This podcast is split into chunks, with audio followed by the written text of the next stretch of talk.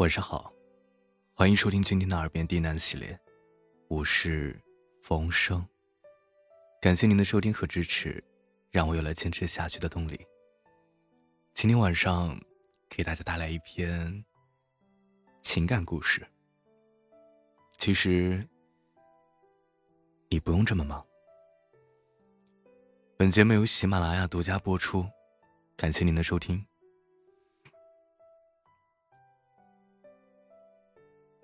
生活中充满了假象，或许你的忙碌只不过是懒而已。在刚刚进新东方的时候，我一个小时的课时费是一百四十元。别觉得很多，先听我说完。那个时候刚刚毕业，为了维持生活，于是我开始了每天十个小时的生活。从早上八点半坐进教室，到晚上九点出来，时常是天旋地转的。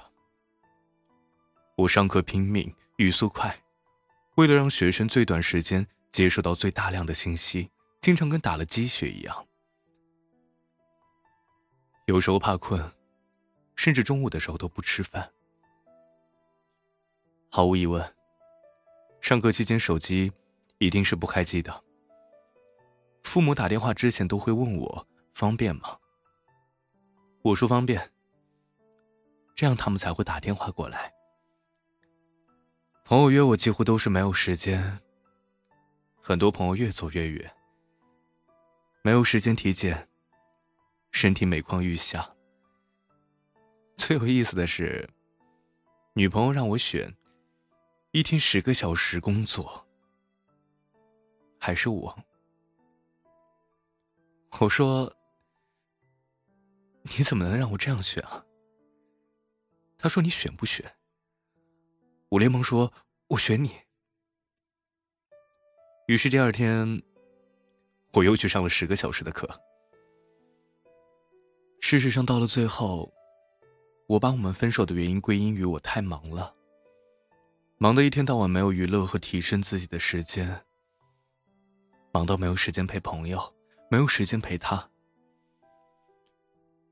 直到今天，我已经告别了那个时候疯狂上课的状态。回想起来，那个时候的我不是忙，而是懒。我懒于去处理工作和人际关系，懒于改变生活的状态，懒于去思考为什么自己这么忙。后来，我和另外两位老师一起离职，共同创业。那些年，我们什么也没有。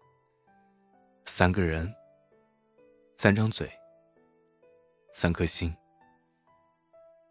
因为减少了中间的步骤，我们降低了学生的学费，我们自己找平台，集体备课、招生，然后讲课。一切下来，并不是非常的累，而我们的薪酬不仅没有少，反而比之前多了好几倍。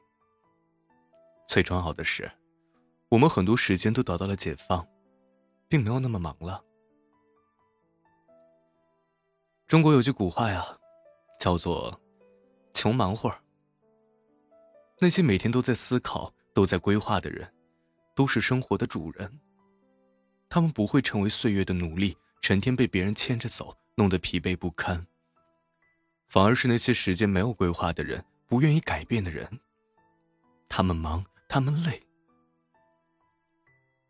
忙呢，只不过是懒于去想想自己为什么这么忙，懒于纠结如何改变生活的状态，懒于计划下一步而已。我想到自己的朋友晶晶，她原本上班勤快，下班绝不加班，是工作生活调整的很好的女性。可是不久之前，她忽然分手了。他拿工作不停的填补自己的生活，每天加班到十一点，拖着疲惫的身躯上班。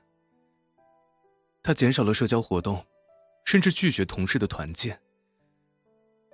后来，他搞得自己疲惫不堪，朋友也一个个的和他淡了下来。我见到他的时候，他已经是满脸的青春痘，眼睛像大熊猫。他不停的抱怨我好忙。